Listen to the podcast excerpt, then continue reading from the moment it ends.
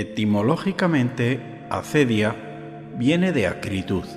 Es como cambiar la dulzura del amor de Dios por la acidez. Es lo mismo que cambiar el vino por vinagre. En verdad, es un pecado capital al que hemos cambiado el nombre y ahora lo llamamos pereza. Es un pecado contra la caridad es la fuente de los sentimientos contra Dios y las cosas de Dios. Es fuente de toda envidia y un espíritu demoníaco opuesto al Espíritu Santo que nos visita como si fuese un pensamiento. Y si lo dejamos, domina el alma y la voluntad del hombre para hacer el mal. Está presente en la tristeza de esta sociedad del cansancio este concepto ha sido acuñado por Byung-Chun Han, uno de los filósofos más influyentes de la actualidad, que afirma que el exceso de positividad nos está conduciendo a una sociedad llena de individuos agotados, frustrados y deprimidos. En este nuevo escenario social, víctima y verdugo son la misma persona ya no hace falta una dictadura ni un tirano para someter a la población.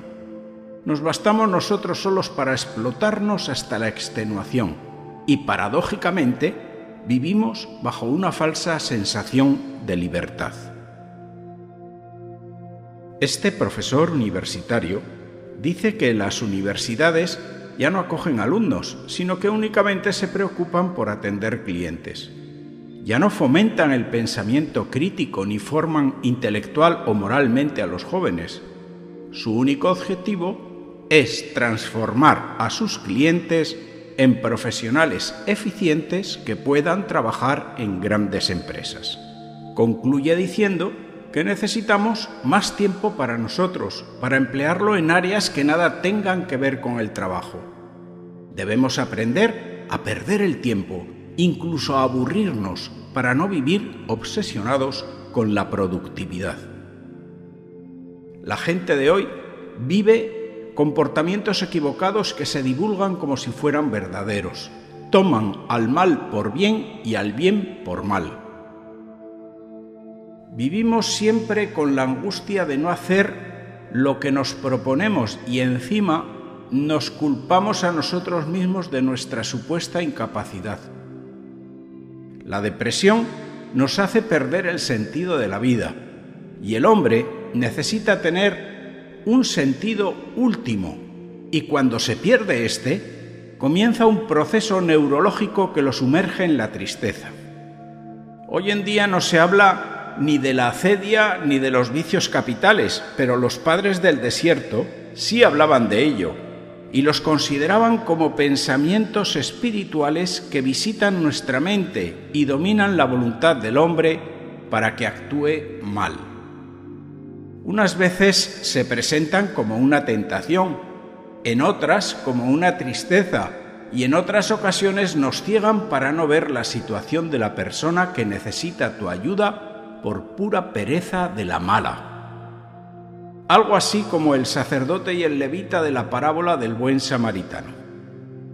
Los pecados contra la caridad son la tibieza o indiferencia por Dios, la ingratitud que no sabe agradecer los bienes recibidos y suele acompañar el corazón envidioso. Esta tristeza es como una ceguera que ralentiza al hombre para ver las cosas de Dios.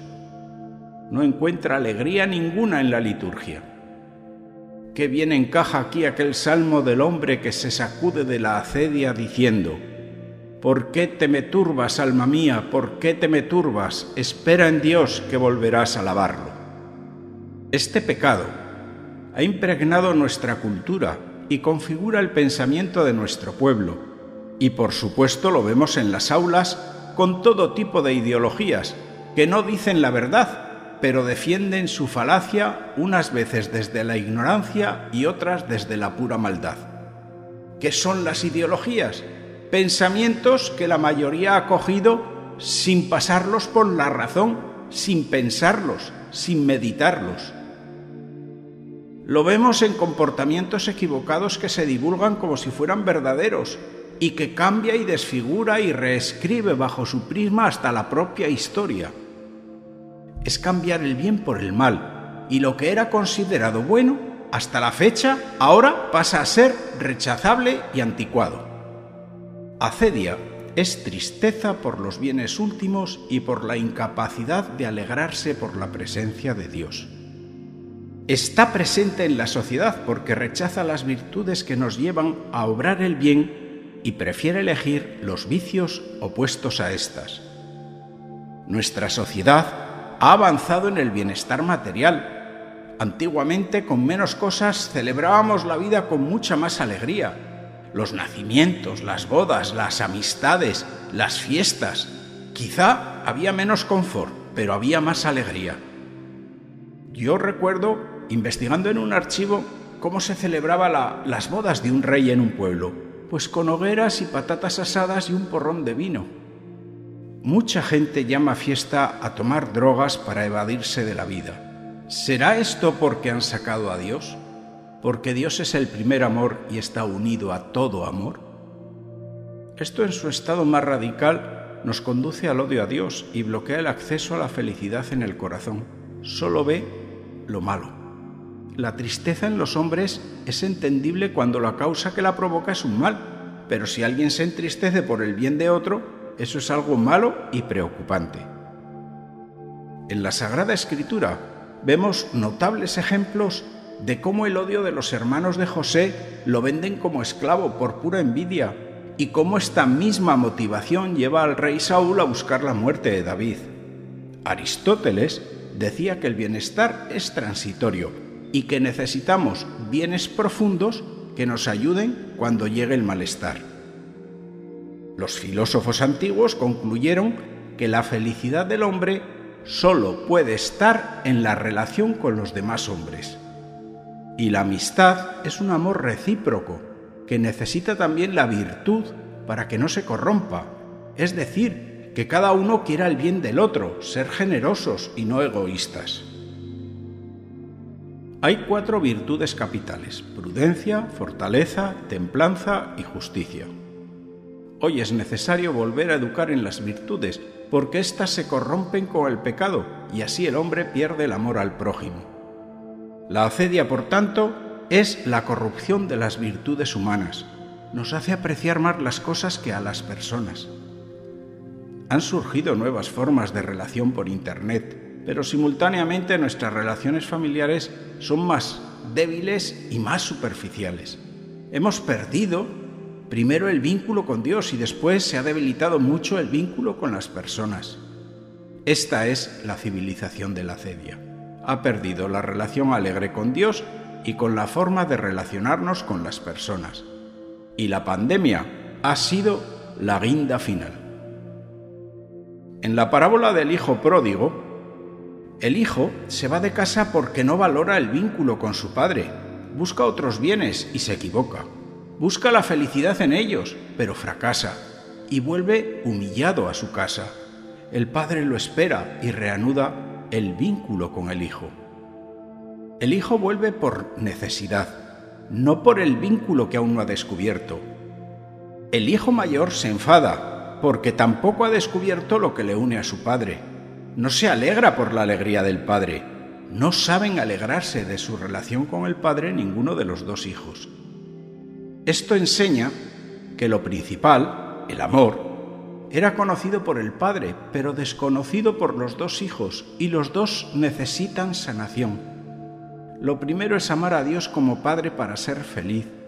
Esto es lo que ha perdido esta cultura de la acedia, de la apostasía y de la lejanía de Dios. Es pecado dar la espalda a Dios y volverse a las criaturas. Juan Pablo II decía que el pecado original, además de estar presente en la desobediencia, está también presente en la duda o desconfianza de la figura de Dios como Padre. Dios es amor y no hay que tenerle miedo. Para celebrar la fraternidad entre los hombres, primero tenemos que descubrir y celebrar la paternidad de Dios. No hay amor fraterno si hemos perdido el amor a Dios como Padre. Los dos hermanos necesitan descubrir el amor del Padre para amarse entre ellos y poder entrar en la fiesta del Padre. Te invito a que pases este audio a otras personas. Les hará bien y es gratis. Puedes encontrar esta y otras reflexiones en las principales plataformas como Spotify, Anchor, Apple o Google Podcast con el nombre de Reflexiones de un cura de pueblo. También puedes escucharlas en los audios de la página web parroquialainmaculada.com